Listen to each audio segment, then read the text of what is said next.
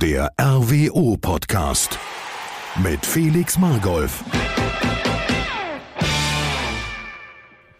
Hallo liebe RWO-Fans, herzlich willkommen zur nächsten Ausgabe des RWO-Podcasts. Heute sitzt mir Anton Heinz gegenüber. Ja, hallo. Hallo Anton, du warst äh, der letzte Torschütze äh, der Kleeblätter beim äh, Spiel in Wattenscheid. 1 zu 1 ist es geendet. Ähm, erstmal die Frage vorneweg an dich. Wie beurteilst du das Spiel generell? Ja, ähm, haben 1-1 gespielt, ähm, haben natürlich ja alle mit einem Sieg gerechnet, sage ich mal. Sind eigentlich ganz gut ins Spiel gekommen, äh, hatten auch gute Gelegenheiten, um ein Tor zu schießen. Ähm, aber klar ist auch, wenn man gegen so einen Gegner nicht früh das eine Tor schießt, ähm, wird schwierig. Ähm, so war es dann auch. Äh, ja, Wattenscheid hat dann ähm, ja auch ein bisschen Selbstvertrauen bekommen, hat dann auch mit Fußball gespielt. Ähm, haben dann unglücklich eine rote Karte kassiert, ähm, haben dann noch das 1-0 geschossen, dann noch einen Elfmeter bekommen, äh, gegen uns bekommen, der für mich oder für uns auch ja nicht wirklich einer war. War ein bisschen unglücklich. 1-1, ähm, ja, ich glaube, unterm Strich war es dann doch ein gerechtes 1-1, aber klar, wir haben viel mehr äh, erwartet in dem Spiel und ja, nächste Woche geht's weiter und ja, weiter geht's. Du saßt zu Beginn der Partie noch auf der Bank, bist dann in der 57 Minute eingewechselt worden und äh, hast dann nochmal ein bisschen für frischen Wind gesorgt. Dann kam natürlich äh, die rote Karte auch noch, dann in Unterzahl äh, und dann tankst du dich da auf der linken Seite gut durch, legst dann nochmal quer auf Glodi, der dann den Ball fast schon ein bisschen äh, verstolpert hat. Ähm, da hat man schon gesehen im Video, du hast die Hände schon über dem Kopf zusammengeschlagen, bist dann aber in der Situation trotzdem noch drin geblieben äh, und hast den Ball dann zum 1-0 ins Tor geschossen. Äh, wie war das für dich jetzt, ich glaube, nach drei Spielen auch mal wieder zu treffen? Ja, klar, ein Tor beflügelt immer ein, macht den Kopf wahrscheinlich auch wieder freier. Ähm, war ganz schön, aber klar, wäre es schöner, wenn das Tor zum Sieg gereicht hätte. Ähm, gut, wie gesagt, nächste Woche geht's weiter und äh, hoffentlich, oder nicht hoffentlich, sondern wir werden da ähm, mit breiter Brust auftreten und ja, die drei Punkte holen. Genau, der SC Wiedenbrück ist dann am Samstag zu Gast im Stadion Niederrhein. Ähm, die stehen im Moment auf dem 15. Tabellenplatz, also auch ein Team aus der unteren Tabellenregion, aber trotzdem äh, hat man sich gegen Wiedenbrück in den letzten Jahren immer schwer getan. Ähm, was erwartest du am Samstag für ein Spiel? Ja, Wiedenbrück ist immer ein ekliger Gegner, kommen immer über einen Kampf. Ähm, Gerade auch gegen große Mannschaften haben die eigentlich immer gut performt. Ähm, die darf man auf jeden Fall nicht unterschätzen. Ähm, wir müssen ja, 100 Prozent geben, um da einen Sieg zu, äh, zu holen. Und ja, aber ich denke, wenn wir 100 Prozent geben mit unserer Mentalität und mit unserer Qualität, ähm, dass wir da auf jeden Fall drei Punkte holen. Ist das vielleicht dann noch so ein bisschen im Kopf, wie die letzten Spiele geendet sind, dass man da das Nachsehen hatte gegen Wiedenbrück? Ist das dann eher, dass man sagt, da ist es immer schwer oder ist es dann eher so dieses jetzt erst recht, jetzt muss es funktionieren, jetzt wird es funktionieren? Mm.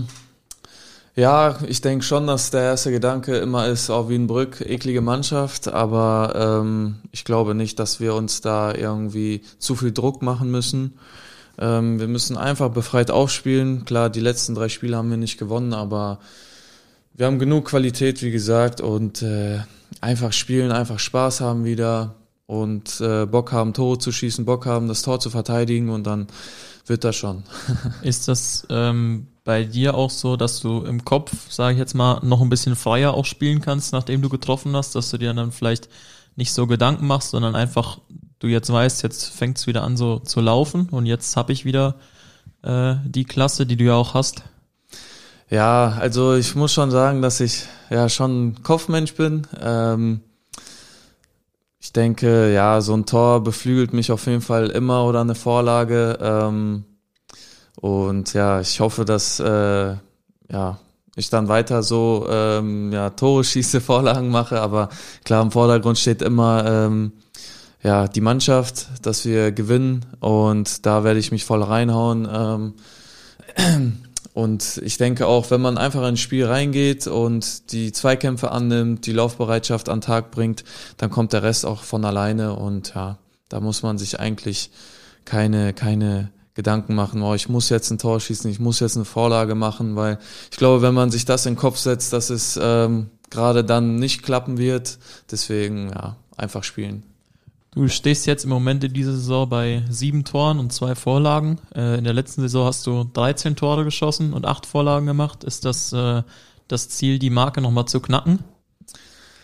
Ja, was heißt Ziel? Also klar will man immer mehr. Ähm, aber wie gesagt, ich spiele einfach. Ähm, ich habe jetzt ja sieben Tore. Ähm, ich hoffe oder ich denke, dass ich ähm, auf einem guten Weg bin und ja, im Endeffekt, wie gesagt, geht es eigentlich nur um die Mannschaft. Ähm, wenn die Mannschaft gut spielt, spiele ich gut, spiele ich gut, spielt die Mannschaft gut so. Und ja, deswegen, ähm, ich habe da jetzt kein Ziel vor Augen oder klar hat man immer ein Ziel vor Augen, aber jetzt nicht unbedingt mit den Toren oder Vorlagen. Ähm, ich spiele mein Spiel und dann kommen die Tore und Vorlagen von alleine. Das äh, torreichste Spiel, ähm, beziehungsweise das torreichste Spiel von dir war das äh, Spiel gegen die U23 von Borussia Mönchengladbach. Da hast du dreifach getroffen. Ähm, aus allen Lagen äh, ein Tor schöner als das andere. Äh, was war das für ein Gefühl, dann da so den Dreierpack zu schnüren? Ja, auf jeden Fall ähm, sehr geil. Ähm, auch wie ich die Tore geschossen habe, war schon echt, ja, wenn man das dann wieder in der Wiederholung angeschaut hat, äh, sah schon sehr cool aus.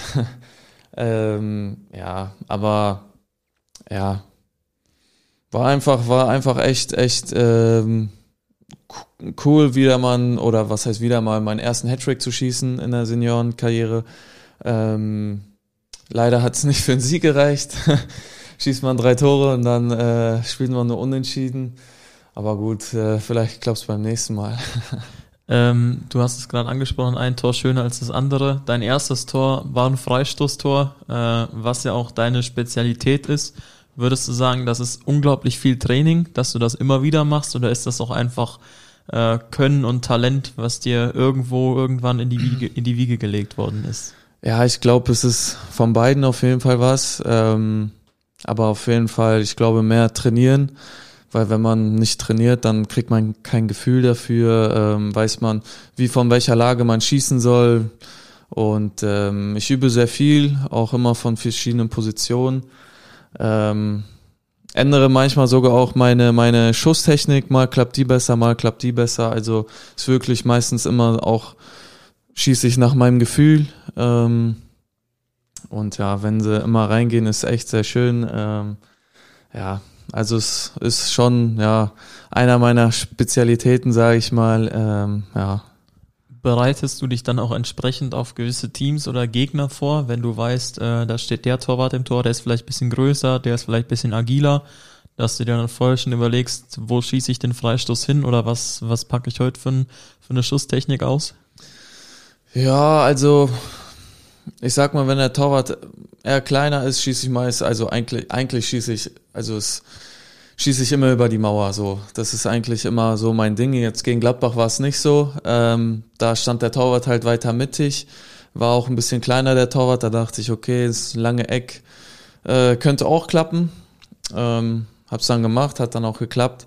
Also ich entscheide das meistens immer spontan, aber meistens schieße ich über die Mauer. Also kommt halt immer darauf an, wo der Torwart steht, wie viele Spieler an der Mauer stehen, welche Spieler, ob groß oder klein.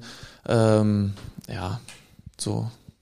Ist das mit den Freistößen äh, erst im Seniorenbereich aufgeploppt oder hat das in der Jugend angefangen? Du hast ja äh, die Jugend von Arminia Bielefeld durchlaufen, da auch bis zu U17 gespielt, Bundesliga da auch gespielt. War da auch schon die Freistöße deine Qualität oder bist du da über was anderes ins Spiel reingekommen? Ja, also mein linker Fuß war allgemein immer sehr gut. Mein Schuss, meine Flanken, Standards. Ähm, aber so die Freischüsse, dass die so wirklich im Spiel auch klappen, ist erst äh, seit Oberhausen so. Früher ein Ferl in Training habe ich auch mal fünf von fünf reingemacht, aber wenn es dann, wenn ich mal im Spiel dann die Chance gehabt habe, ähm, ja, war vielleicht das Selbstvertrauen nicht da, dieses Gefühl nicht da, ähm, vielleicht auch ein bisschen Angst, so, okay, ja, der muss jetzt sitzen, sage ich mal, zu viel Druck gemacht. Und ja, hier habe ich ähm, das Selbstvertrauen bekommen und ähm, ja, mit Selbstvertrauen klappt einfach alles besser und ja, auch dann die Freistöße. Würdest du sagen, du hast dann äh, in den Jahren im, im Herrenbereich auch nochmal so eine Entwicklung durchlaufen und was waren so die größten Schritte, die du auch gemacht hast? Ja, auf jeden Fall. Ähm, man kann vielleicht auch sagen, dass ich vielleicht eher so ein Spätzünder bin, ähm, dass ich halt in Ferl noch sehr ja, unkonstant war, dass ich mal wirklich richtig gut, auch in verschiedenen Wochen mal richtig gut, dann wieder mal schlechter war, ähm, dass der Trainer auch nie wirklich wusste, was habe ich von meinem Spieler, ähm, wird der jetzt richtig gut spielen, weil wenn er richtig gut spielt, könnte er es sogar vielleicht in die erste Elf schaffen. Ähm, aber da waren halt zu oft die ja, schlechten Leistungen auch da. Und ja, so dann bin ich nach Lippstadt gewechselt, um da Spielpraxis zu sammeln, um diese Konstanz aufzubauen, ähm, viel zu spielen. Klar war das jetzt nicht selbstverständlich, dass ich in Lippstadt spielen werde. Da musste ich auch hart arbeiten. Aber ja, da habe ich halt auch einen guten Schritt nach vorne gemacht. Ähm, halt über die, ich glaube, ich hatte 37, 38 Spiele. Ähm, das entwickelt automatisch ein. Und dann in Oberhausen, ja, in einer sozusagen Männermannschaft, in einem Traditionsverein, habe ich dann nochmal noch einen Schritt weiter gemacht. Ähm, und ja, also ich denke schon, dass ich immer von Saison zu Saison immer einen Schritt weiter gegangen bin und ja, jetzt ist es ganz gut. Welche Rolle spielt dann da auch die Mannschaft jetzt noch mit? Ähm, deine Mitspieler? Ähm, wer ist da so derjenige, mit dem du sagst, vielleicht auch mit dem du letztes Jahr schon zusammengespielt hast, wo du sagst, da verstehe ich mich blind mit, da weiß ich jetzt zum Beispiel, ein Kreier läuft immer in den Weg, da kann ich blind hinspielen? Ja, ähm, Klar, in Oberhausen ist die Qualität nochmal besser als in Lippstadt, sage ich mal. Auch ähm, viel mehr Erfahrung da. Auch aus der zweiten oder dritten Liga haben wir ja Spieler oder die da schon mal gespielt haben. Ähm, da merkst du schon so den Unterschied. Da entwickelst du dich auch weiter. Ähm, und im Spiel, ja, klar, mit Fassi habe ich viele Spiele zusammen auf der Seite gespielt. Da wissen wir, wie wir verteidigen sollen. Ich glaube, dass wir unsere Seite immer sehr gut dicht halten, ähm, dass wir da sehr gut zusammenspielen können. Und ja, klar, Kreier, ähm, da weiß ich, da weiß man halt, wo er, dass er lieber dem Pass äh, oder die Flanke einen Fuß haben möchte, anstatt auf dem Kopf. Wobei er sich da auch schon äh, ja, ähm, deutlich verbessert hat, sage ich mal. Also viel da auch trainiert, hat ja auch ein Kopfballtor gemacht schon. Ähm, ja, klar, wenn man öfter spielt mit den Spielern, dann kommt dann halt auch so eine Routine rein, sage ich mal. Dann weiß man, wer wohin läuft und dann klappen, ja, dann kommen Automatismen rein und ähm, klappen Sachen halt dann besser als, ja. Du hast jetzt auch in dieser Saison äh, schon verschiedene Positionen gespielt, also einmal auf der linken Seite hauptsächlich mit Pierre Fassnacht, warst aber auch immer mal ähm, im Spiel dann als Rechtsaußen unterwegs, dann auch ab und zu mal im Sturm eingesetzt. Ähm, wo fühlst du dich am wohlsten? Ist es dann die linke Seite mit Pierre Fassnacht, weil du da am Eingespielten mit bist? Ja, man kann schon sagen, dass man, dass ich links ähm, eingespielt bin, ähm, da halt meine Stärken habe, dass ich, wenn ich da den Ball hab, auch mit links ins lange Eck schießen kann oder immer sehr gut flanken kann. Ähm, klar, mit Fassi ist man super eingespielt. Ähm, auf der rechten Seite, ja, gefällt es mir eigentlich auch sehr gut. Da kann ich nach innen ziehen und schießen. Ähm, da ist halt ähm, ein anderer Außenverteidiger, da ist halt Nils Winter. Ähm, der ist halt sehr offensiv. Da muss man sich halt auch erstmal einspielen. Mit Pierre weiß man sofort, okay, wie wir zu stehen haben, wann er kommt, wann er nicht kommt, wann ich spiele, wann er spielt. Ähm, aber die auf rechts gefällt mir eigentlich auch sehr gut. Ähm, ja, also da muss man sich vielleicht noch ein bisschen einspielen mit Nils, ähm, aber ich denke, das könnte auch sehr erfolgreich sein, wie gegen Gladbach zum Beispiel.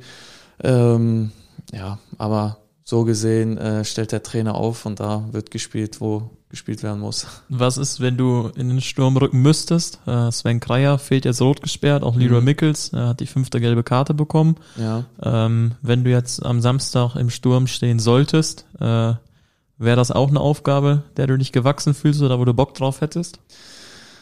Ja, klar, warum nicht? Ähm, ich denke, das ist dann schon ein anderes Spiel als auf Außen. Wobei wir, denke ich, auch viel Ballbesitz haben werden gegen Wienbrück. Ähm, und ja, also ich bin ja halt ein anderer Spielertyp als Kreier oder Mickels. Sie wollen eher den Ball im Fuß haben. Ich bin eher der vielleicht tief startet oder ja, vielleicht auch komplett in die Box geht und dann für Flanken zum Kopfball, weil meistens spielen wir auch eher über unsere rechte Seite. Dann fühle ich mich manchmal auch, wenn ich links spiele, wie so ein zweiter Stürmer sozusagen, der dann auch immer in die Box reinläuft und dann die Flanken verwerten muss. Ähm, ich glaube, so ungewohnt würde das dann doch nicht sein. Ähm, könnte dann vielleicht mehr zum Abschluss kommen im Zentrum, aber ja, im Endeffekt ähm, ja, muss man dann schauen, ob ich dann da spielen werde oder nicht. Ist es für dich dann auch ein, sag mal, ein großer Vorteil, dass du ja eine, schon auch eine Größe mitbringst, eine gewisse Wucht, aber trotzdem auch eine unglaubliche Schnelligkeit, also so beides mit vereinst für die Außen? Ja, auf jeden Fall. Ähm, ich denke, mein, meine, meine Körperlichkeit muss ich vielleicht noch ein bisschen verbessern, also mehr mit meinem Körper spielen, weil ich habe halt einen Körper, muss meine Arme mehr zum Einsatz bringen, sage ich mal. Ähm, aber daran arbeite ich. Ich glaube, ich bin da auch auf einem guten Weg. Ähm, die Mitspieler geben mir auch gute Tipps und ähm, ja, dann werdet ihr mich mehr körperlich sehen in den Zweikämpfen. Das heißt, äh, Anton Heinz ist dann demnächst häufiger auch mal im Fitnessstudio anzutreffen. Ja, das bin ich auch so schon, aber ähm, ich glaube, das ist schon un ein Unterschied, ob man jetzt sich aufbaut im Fitnessstudio und dann den Körper dann auch im Spiel einsetzen muss. Äh, das sind, glaube ich, zwei verschiedene Schuhe. Ähm, ja, also wie gesagt, da ich glaube, die Körperlichkeit bringe ich mit, nur ich muss jetzt zusehen, dass ich äh, weiß, wie ich es einsetzen muss, aber wie gesagt, da bin ich, glaube ich, auf einem guten Weg und ja, werde das hinbekommen. Gegen Duisburg hat man dann noch eine andere Art von Körperlichkeit gesehen, äh, weil du da einmal äh, den Knockout kassiert hast, zu Boden geschickt wurdest ähm, und dann den Uli Hoeneß Gedächtnisturban bekommen, Dieter Hoeneß Gedächtnisturban bekommen ja. hast ähm, und dann weitergespielt hast. Wie, wie, wie nimmt man das in der Situation wahr, wenn du auf einmal da ausgenockt bist und dann mhm. auf einmal äh, wieder weitermachst? Ja, also ich habe gar nicht erwartet, dass er da mit seinem Fuß so hoch geht, weil der Ball war ja nicht so hoch, äh, nicht so tief. Ähm, und irgendwie, ja, dann habe ich den Schlag bekommen. Dann lag ich auf dem Boden und dachte, boah, was ist denn jetzt passiert so mäßig? Also ich war auch nicht weggetreten oder ähnliches, sondern dachte nur, Mann, ey, hoffentlich blutet das jetzt nicht oder sonst irgendwas. Ähm, dann am Anfang hat's auch nicht geblutet, dann plötzlich ja, habe ich an meine Stirn gehalten, geguckt, ja, es blutet. Ähm, Mitspieler kam schon, ja, ey, der hat rot bekommen, ist alles gut und so. Ich so, ey, ich blute, ne, was wollt ihr von mir? ähm, ja, so, aber es hat jetzt nicht wirklich wehgetan in dem Moment. Man stand ja auch unter Adrenalin. Ähm, ja, aber ich hab's, also, ja, dann habe ich den Turban bekommen, dann habe ich schon gemerkt, okay, boah, so ein Druck ist schon da ähm, musste man sich auch erstmal gewöhnen so an diesen Turban, äh, war jetzt nicht so, ja, nicht so, nicht so, nicht so, wie sagt man, äh, nicht so gewohnt. Genau, nicht so gewohnt. Ähm, ja, bin dann wieder aufs Spielfeld gekommen, da ist ja noch das Tor passiert, habe ich auch nicht so wirklich mitbekommen. Erst im Video habe ich gesehen, wie das Tor entstanden ist. Ähm, ja, und dann im Spiel habe ich dann immer nach paar Minuten gemerkt, okay, der Druck wird immer mehr, habe mich dann ja auch auswechseln lassen. Ähm, aber so habe ich dann versucht, weiterhin alles zu geben. Aber ich hatte schon gemerkt, dass ich jetzt nicht 100% rund laufe vielleicht. Ähm, ja, aber so gesehen war alles in Ordnung. Also ich hatte jetzt keine Gehirnerschütterung oder ähnliches. Narbe sieht man zwar noch, äh, aber gut, nimmt man mit. Dafür, es hat sich im Endeffekt ja gelohnt. Ja. Äh, der Sieg ist dann rausgesprungen. Aber es gibt ja dann heutzutage oft diese Diskussion bei bei Kopfverletzung, ob man dann weiterspielen lassen sollte. Wie warst du, dass du das in dem Moment selbst beurteilen konntest? Ich meine, dass du danach fünf oder zehn Minuten sagst, der Druck ist zu groß, ist am, am Kopf, es geht nicht mehr, du musst dich auswechseln lassen. Äh, ist ja auch vielleicht, dass dann manche sagen, äh, das wird schon wieder, übernehmen mhm. sich dann und dann passiert vielleicht auch noch irgendwas. Ja, ist, glaube ich, immer so ein schmaler Grad. Ähm, am Ende muss halt ja der Spieler entscheiden. Ähm, wie er sich fühlt, ob er spielen kann, ob er ja noch zum Kopfball gehen kann zum Beispiel. Bei mir war es halt so, ich, da war eine Kopfballsituation, da habe ich einfach versucht, nur meinen Körper reinzustellen, anstatt zum Kopfball zu gehen. Ähm, ich glaube, da muss man schon ähm, ehrlich zu sich selber sein, wenn es wirklich nicht mehr geht, dann, ja, weil damit kann, sollte man nicht spaßen, weil da kann ja alles passieren. Auch vielleicht auch wieder im Zweikampf, dass einer dir mit der Schulter oder so gegen den Kopf knallt oder ähnliches. Also ja, ich hatte dann, am Anfang hatte ich da so das Gefühl, ich kann weiterspielen, so, da hatte ich auch irgendwie keine Angst oder ähnliches, aber von Zeit zu Zeit wurde dann der Druck so ein bisschen, also hatte ich immer mehr Kopfschmerzen. Und dachte ich, boah, okay, jetzt ist Schluss so, habe dann angezeigt, dass ich mich lieber auswechseln lassen möchte. Und ja, so war es dann, dann auch. Es ist dann ja in doppelter Hinsicht gut gegangen. Einmal für dich, dass dann äh, keine Gehirnerschütterung oder sonst was der Fall war und zum anderen äh, der Sieg über den MSV Duisburg, dann jetzt neulich der Sieg äh, in Uerding, in Krefeld gegen oh. den KfC. Äh, was sind da noch so die Ziele für die Saison? Ja, nächstes Spiel ist, glaube ich, gegen Memmingen. Mettmann. Mettmann, Mettmann, ja. Ähm, ja, da ist klares Ziel weiterkommen. Ähm, ich denke, ähm, Ziel ist auf jeden Fall ins Finale zu kommen. Ähm, und dann am besten auch noch das Finale zu gewinnen. Also ich glaube, wir haben Duisburg geschlagen. Uerding war auch ein sehr guter Gegner, den wir dann auch im Elfmeterschießen geschlagen haben. Ähm, ja, ich glaube, es würde nichts Geileres geben, diesen Pokal dann zu gewinnen und dann mit den Fans zu feiern.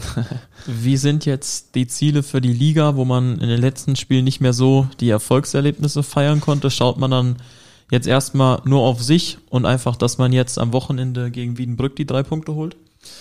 Ja, ich denke schon, dass wir jetzt nur auf uns schauen sollten von Spiel zu Spiel ähm, und dann einfach versuchen, so viele Siege zu holen, wie es geht, weil wir haben eine sehr gute Qualität, ähm, auch eine super Mentalität und wenn wir die an Tag bringen, ähm, können wir jeden Gegner schlagen. Ähm, und ja, und dann schauen wir mal, was am Ende dabei rauskommt. Ich denke, wenn wir dann einfach ja, Sieg, Sieg für Sieg holen und gucken, ja, wie, was, was die Tabelle dann hergibt. Dann äh, fangen wir am besten am Samstag damit an, mit jo. dem nächsten Sieg gegen Wiedenbrück. Dann wünsche ich ganz viel Erfolg, Anton Heinz. Und äh, wir sehen uns hoffentlich alle mal im Stadion und unterstützen die Jungs gemeinsam. Jo, vielen Dank. Das war der RWO Podcast. Danke fürs Zuhören und bis zum nächsten Mal.